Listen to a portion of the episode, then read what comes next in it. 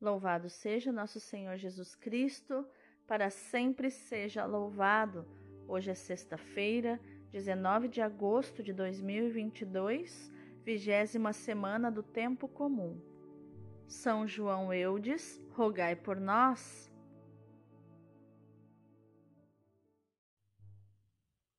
Inspira, Senhor, as nossas ações para que em ti comece e em ti termine tudo aquilo que fizermos no dia de hoje. Em nome do Pai, do Filho e do Espírito Santo. Amém. Roga por nós, ó Santa Mãe de Deus, para que sejamos dignos das promessas de Cristo. Amém.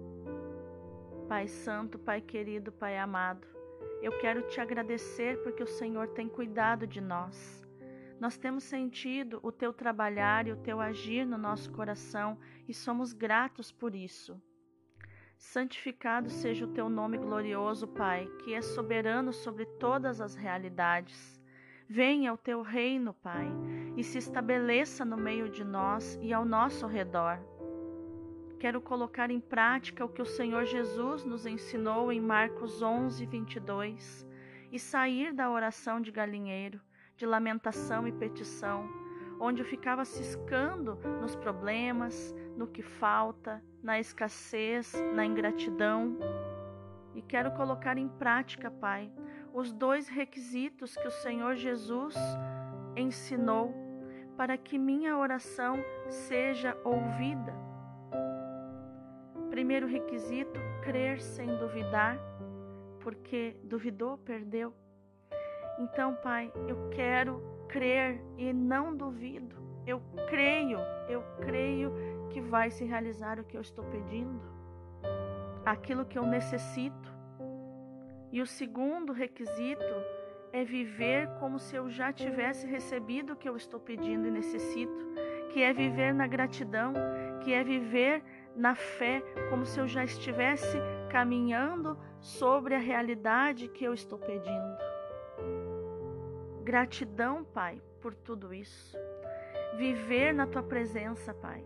Viver na tua abundância de vida, porque para ti, Pai, vida e prosperidade são sinônimos, são a mesma coisa, porque tudo que criastes prospera naturalmente.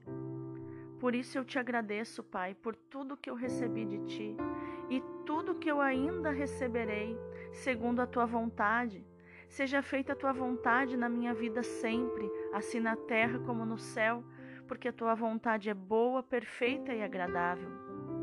Pai, eu quero acordar a águia que existe dentro de mim e voar, voar, não só para fora do galinheiro, desse cativeiro espiritual, mas voar o voo profético da águia e atingir teus ventos espirituais, onde o corvo maligno não consegue mais me atacar.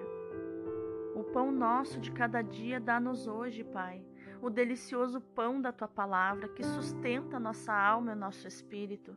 Dá-nos também o pão material, fruto do nosso trabalho, para prover o sustento do nosso lar. Pai, perdoa as nossas ofensas e nos ensina a perdoar com o teu perdão. Nos ensina a distribuir do teu amor, porque o meu amor e o meu perdão são escassos, Pai mas os teus são abundantes. Teu amor e teu perdão são abundantes. Pai, sopra sobre mim tuas correntes de vento do Espírito Santo, para que quando o corvo pousar em minhas costas e começar a me machucar, eu resista à tentação de descer com ele, ou à tentação de lutar contra ele, e assim eu não perca a altitude, mas que teu sopro de vida me impulsione a subir mais e mais para o alto, porque lá o corvo perde força e não consegue respirar, e é obrigado a desistir e descer aos lugares baixos de onde ele veio, e assim o Senhor me livra do maligno. Muito obrigada, gratidão, Pai. Livra-nos do maligno, porque teu é o reino, o poder e a glória para sempre. Amém.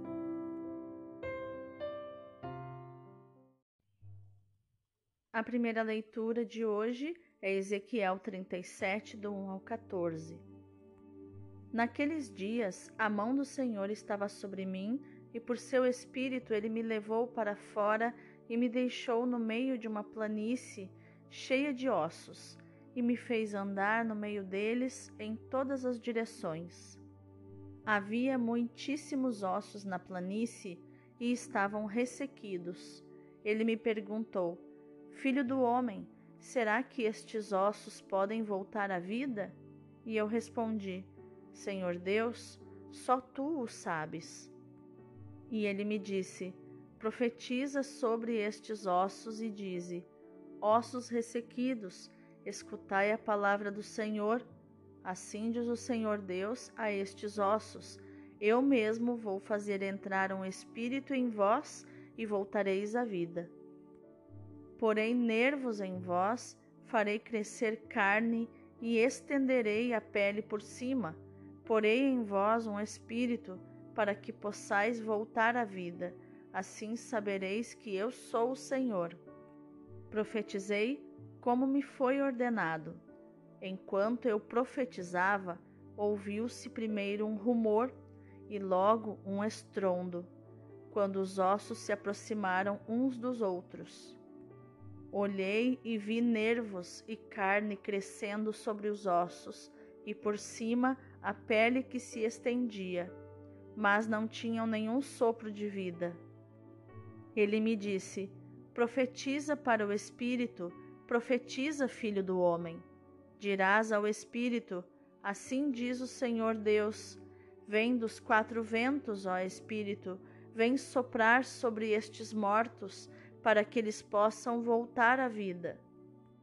Profetizei como me foi ordenado, e o Espírito entrou neles. Eles voltaram à vida e puseram-se de pé era uma imensa multidão. Então ele me disse: Filho do homem, estes ossos são toda a casa de Israel. É isto que eles dizem: Nossos ossos estão secos, nossa esperança acabou, estamos perdidos. Por isso profetiza e dize-lhes: Assim fala o Senhor Deus: Ó meu povo, vou abrir as vossas sepulturas e conduzir-vos para a terra de Israel. E quando eu abrir as vossas sepulturas e vos fizer sair delas, sabereis que eu sou o Senhor. Porém em vós o meu espírito, para que vivais, e vos colocarei em vossa terra. Então sabereis que eu, o Senhor, digo e faço. Oráculo do Senhor. Palavra do Senhor, graças a Deus. O salmo responsorial é o 106. Dai graças ao Senhor porque Ele é bom, porque eterna é a sua misericórdia. Que o digam os libertos do Senhor, que da mão dos opressores os salvou, e de todas as nações os reuniu, do Oriente, Ocidente, Norte e Sul. Uns vagavam no deserto extraviados, sem acharem o caminho da cidade sofriam fome e também sofriam sede, e sua vida ia aos poucos definhando. Mas gritaram ao Senhor na aflição, e ele os libertou daquela angústia. Pelo caminho bem seguro os conduziu para chegarem à cidade onde morar. Agradeçam ao Senhor por seu amor e por suas maravilhas entre os homens deu de beber aos que sofriam tanta sede, e os famintos saciou com muitos bens. Dai graças ao Senhor, porque Ele é bom, porque eterna é a sua misericórdia. O evangelho de hoje é Mateus 22, do 34 ao 40. Naquele tempo, os fariseus ouviram dizer que Jesus tinha feito calar os saduceus então eles se reuniram em grupo e um deles perguntou a Jesus para experimentá-lo: Mestre, qual é o maior mandamento da lei? Jesus respondeu: Amarás o Senhor teu Deus de todo o teu coração, de toda a tua alma e de todo o teu entendimento. Esse é o maior e o primeiro mandamento. O segundo é semelhante a esse Amarás ao teu próximo como a ti mesmo. Toda a lei e os profetas dependem desses dois mandamentos. Palavra da salvação, glória a vós, Senhor. Então, agora vamos conhecer o contexto das leituras de hoje. A primeira leitura nos mostra a impressionante visão dos ossos ressequidos e reanimados, que torna-se uma parábola para responder às queixas de Israel.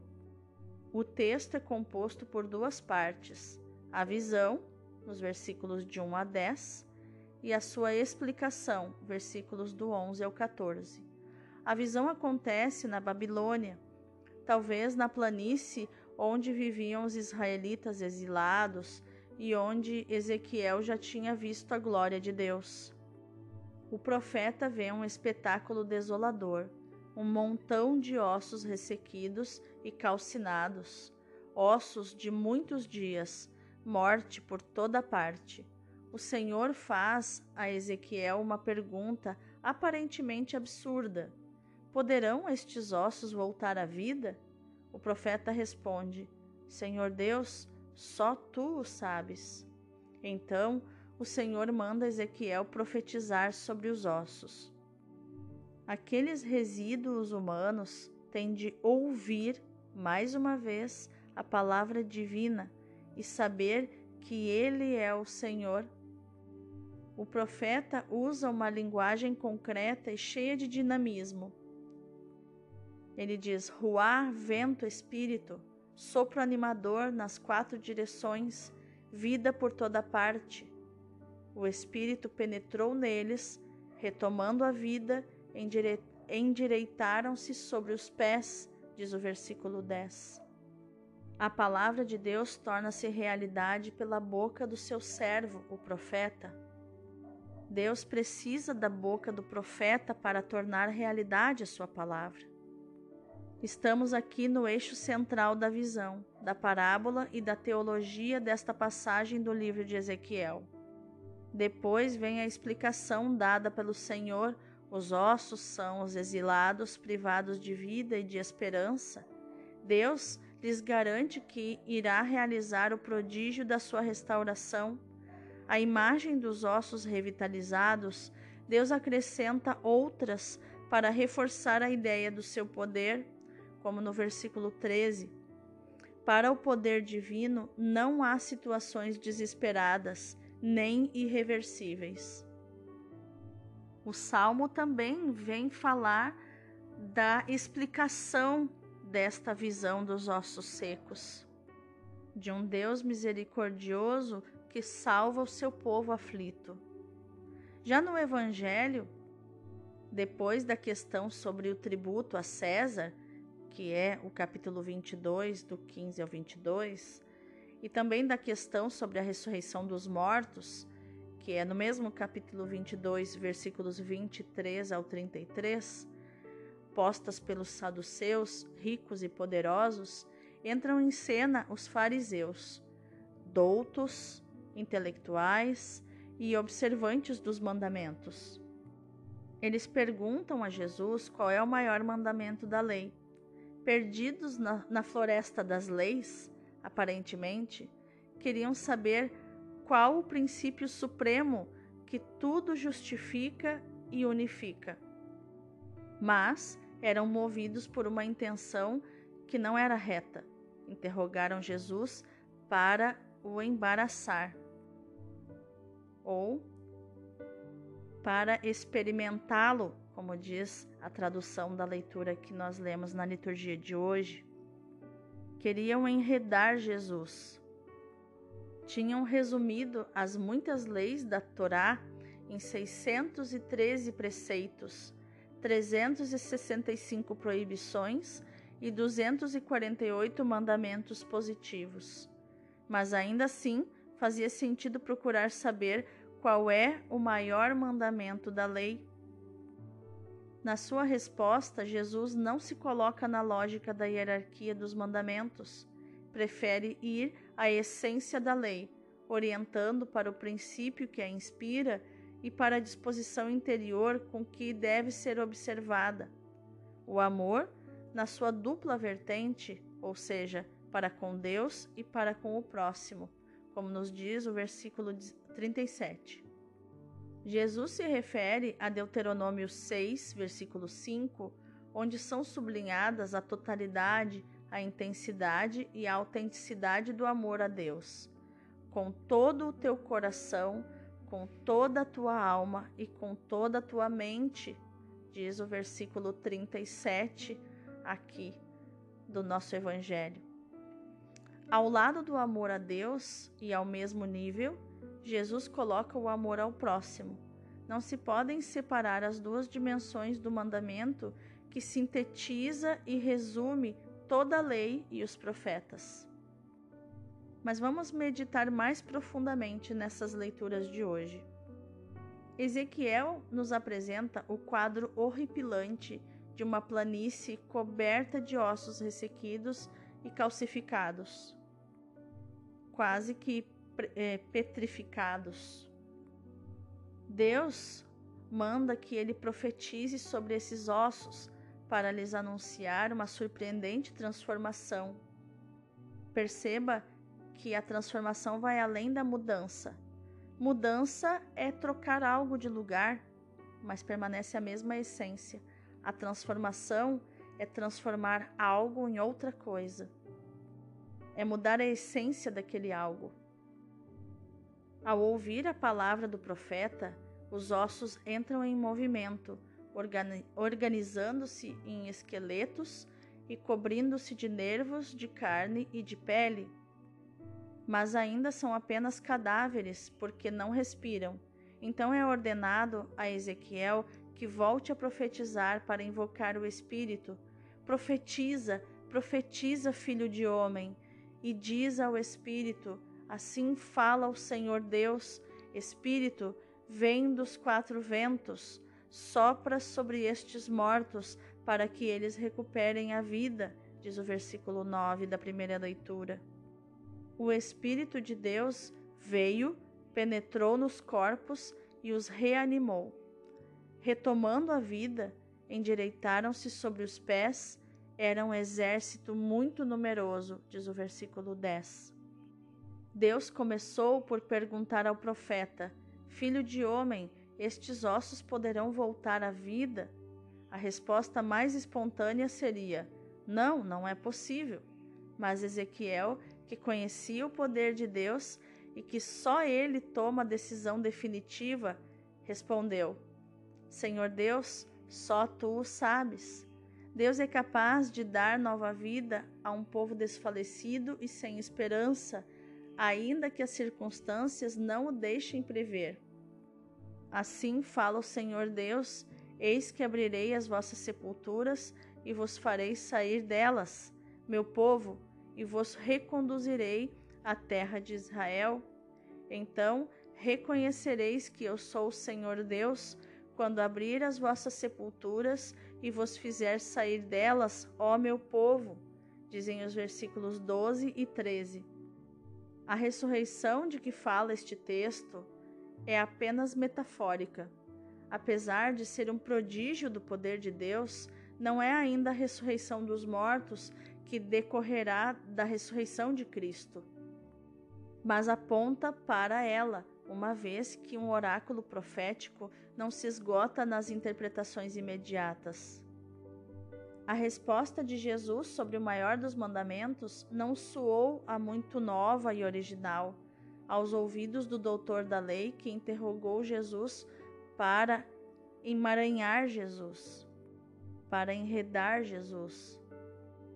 Mas a pergunta que fica, a grande questão é: será que o doutor da lei entendeu a resposta que Jesus deu? As noções que não são vitalmente assumidas podem comparar-se aos ossos ressequidos da visão de Ezequiel. São tantas que enchem um vale, mas são áridas, calcificadas, amontoadas desordenadamente, sem carne nem nervos, sem espírito de vida, sem alma, sem emoção. Esses ossos calcificados são como eles estavam vivendo na época de Jesus, os doutores da lei, só baseados nas leis, nos 613 preceitos, em viver, em praticar coisas. Eles estavam no fazer apenas com a mente. e não no sentir com o coração. Eles, eles estavam no fazer e não no ser. Estavam apenas fazendo coisas mentais, mas não estavam deixando Deus descer para o coração, da mente para o coração, que é o caminho mais longo e mais difícil que existe para o ser humano. É fazer a palavra de Deus, o relacionamento com Deus descer da mente para o coração. Eles estavam vivendo só no certo e errado, no puro e impuro, e não num relacionamento com aquele que me ama. A profecia de Ezequiel realiza-se perfeitamente com a vinda de Cristo. É Ele que revitaliza a humanidade ressequida e calcificada pelo pecado e pelas suas consequências. É Ele o homem de coração novo, para nos dar a vida nova. Cristo pregou na sua cruz o nosso homem velho. Sabemos bem que o nosso homem velho foi crucificado com ele para que não fôssemos escravos do pecado, nos diz São Paulo em Romanos 6,6.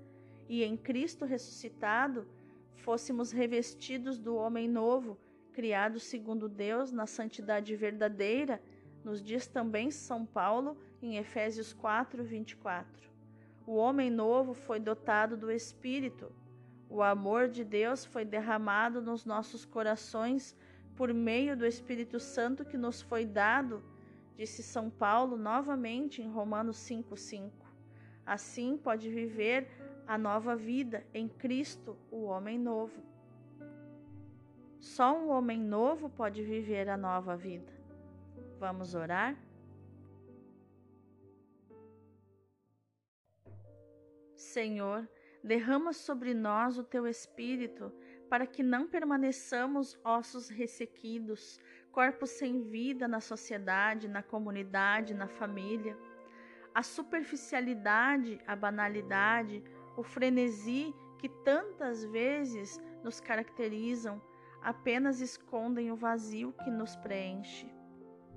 Manda o teu Espírito, Senhor, sobre nós, para que não desfaleçamos no tédio, na frieza, nos relacionamentos estéreis, num relacionamento estéril contigo, entre as ruínas de ideologias desmoronadas e entre os farrapos dos nossos sonhos desfeitos.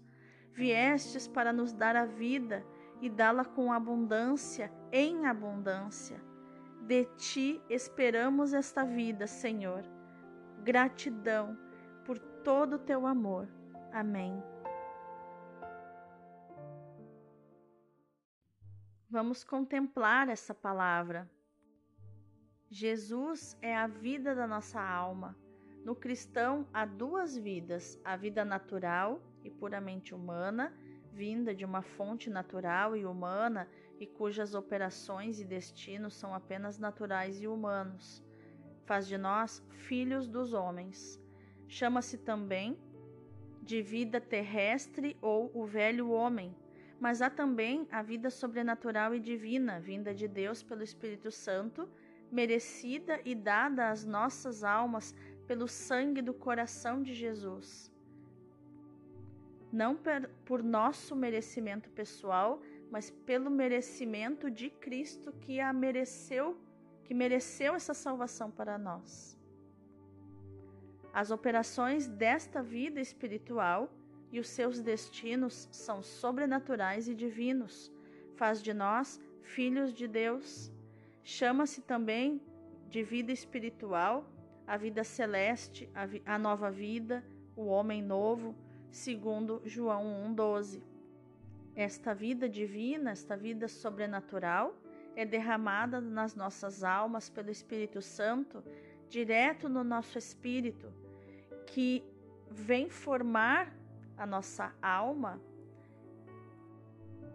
no batismo, vem dar forma nova, porque o nosso espírito é uma porção da nossa alma que se compreende é, perpétua, compreende que não morre. A alma sente, o espírito sabe. Não somos eternos e não somos infinitos, porque só Deus é eterno e infinito. Somos perpétuos, porque viemos de Deus e vamos para Deus viver na eternidade com Ele. Mas não temos a eternidade em nós mesmos como um princípio partindo de nós, mas temos, vivemos a eternidade a partir de Deus que é eterno. E esta vida divina é derramada nas nossas almas pelo Espírito Santo, que vem formá-la em nós no batismo e que permanece em nós para guardá-la e para desenvolvê-la até a formação do homem perfeito. É pela sua misericórdia, de São Paulo, que Deus nos faz renascer pelo batismo, renovando-nos no Espírito Santo. Este Espírito derramou sobre nós com abundância por Jesus Cristo, nosso Senhor, a fim de que, justificados pela sua graça, sejamos, segundo a nossa esperança, herdeiros da vida eterna. Isso nos diz Paulo quando fala na sua carta a Tito, capítulo 3, versículo 5. Que coisa mais linda viver essa vida no espírito, não é mesmo? O padre Joãozinho fala, né, que é, não somos batizados, somos batizandos, porque a partir do, do sacramento do batismo temos uma vida no Espírito, temos uma oportunidade de viver a vida no Espírito, e a cada batismo que recebemos no Espírito Santo, é, pela imposição das mãos de quem ora por nós, vamos nos tornando cada vez mais batizandos no Espírito Santo. Então, que a nossa ação no dia de hoje, meu irmão, minha irmã, seja meditar, proclamar e viver esta palavra de João 11, 25, onde Jesus nos diz: Eu sou a ressurreição e a vida. Deus abençoe o teu dia.